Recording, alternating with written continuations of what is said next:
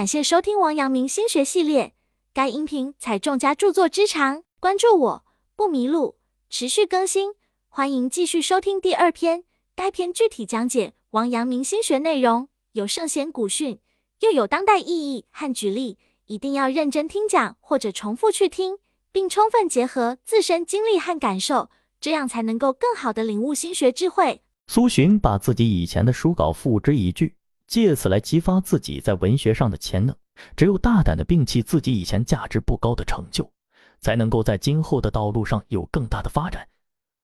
如果因自己的一点小成就而沾沾自喜、裹足不前，结果就只有一步步沦为平庸，很难再有好的发展。只有像苏洵那样奋斗激励自己，才会不断的锻炼自己，提高自己。所以说，智者莫念昔日功。好汉不提当年勇，大丈夫者无论身在何处，境况如何，年龄几许，都能找到自己继续生活下去之处，而不会对过去的辉煌念念不忘，还时刻挂在嘴边。他们是那些辉煌如粪土，活得恬淡自如、坦坦荡荡，不受过去所羁绊。他们懂得人活在今时今日，便要做眼前此刻的事情，这才是有勇的智者。名利的勇士对过去的辉煌念念不忘的，都是现实境况不顺心的人。当他们的现状与以前的岁月出现了落差，心理上的失落让他们终日难以平衡，便陷入了自我折磨之中。这时候，当所有人都在努力铭记昔日的辉煌时，遗忘的存在就显现了其价值。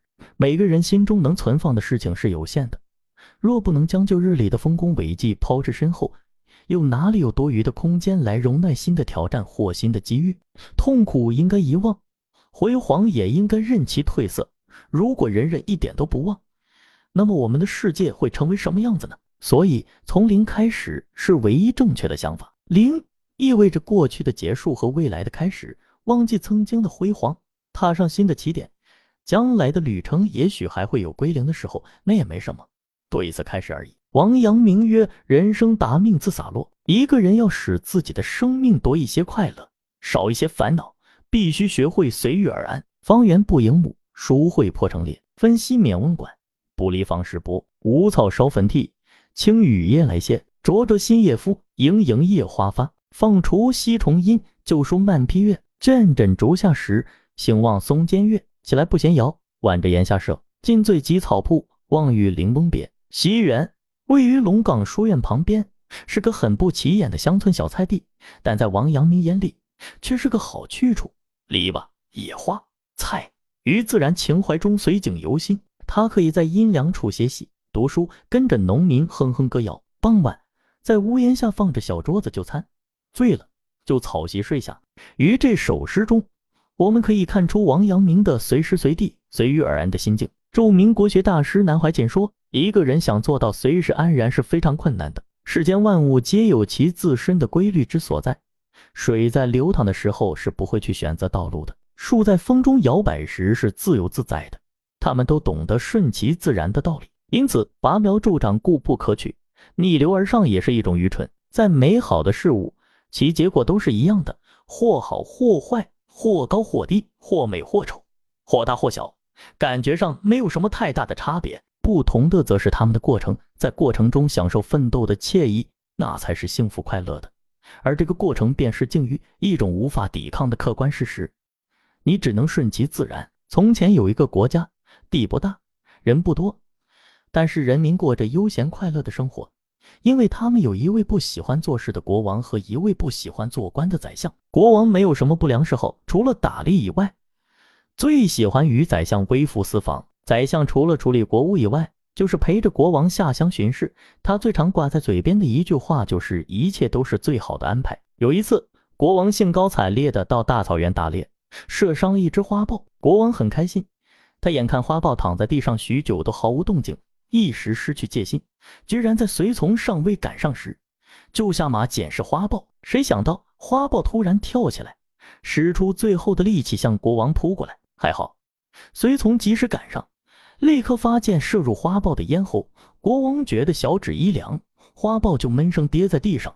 这次他真的死了，但国王的小手指被咬掉小半截。回宫以后，国王越想越不痛快，就找了宰相来饮酒解愁。宰相知道了这事后，一边举酒敬国王，一边微笑着说：“大王啊，少了一小块肉，总比少了一条命来的好吧？想开一点，一切都是最好的安排。国王听了很是生气，他凝视宰相说：“你真是大胆，你真的认为一切都是最好的安排吗？”宰相发现国王十分愤怒，却也毫不在意地说：“大王，真的，如果我们能够超越自我意识的得失成败，确确实实一切都是最好的安排。”国王说：“如果我把你关进监狱，这也是最好的安排。”宰相微笑说：“如果是这样，我也深信这是最好的安排。”国王大手一挥，两名侍卫就驾着宰相走出去了。过了一个月，国王养好伤，打算像以前一样招宰相一起微服私巡。可是想到是自己亲口把他打入监狱的，一时也放不下身段释放宰相，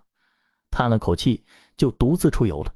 路上碰到一群野蛮人，抓了国王用来祭神。但大祭司终于发现国王的左手小指头少了小半截，他忍不住咬牙切齿，咒骂了半天，忍痛下令说：“把这个废物赶走。”另外再找一个，因为祭神要用完美的祭品。脱困的国王大喜若狂，飞奔回宫，立刻叫人将宰相释放了，在御花园设宴，为自己保住一命，也为宰相重获自由而庆祝。国王向宰相敬酒说：“宰相，你说的真是一点也不错，果然一切都是最好的安排。如果不是被花豹咬一口，今天连命都没了。”宰相回敬国王，微笑说：“贺喜大王对人生的体验更上一层楼了。”过了一会儿，国王忽然问宰相说：“我侥幸逃回一命，固然是一切都是最好的安排。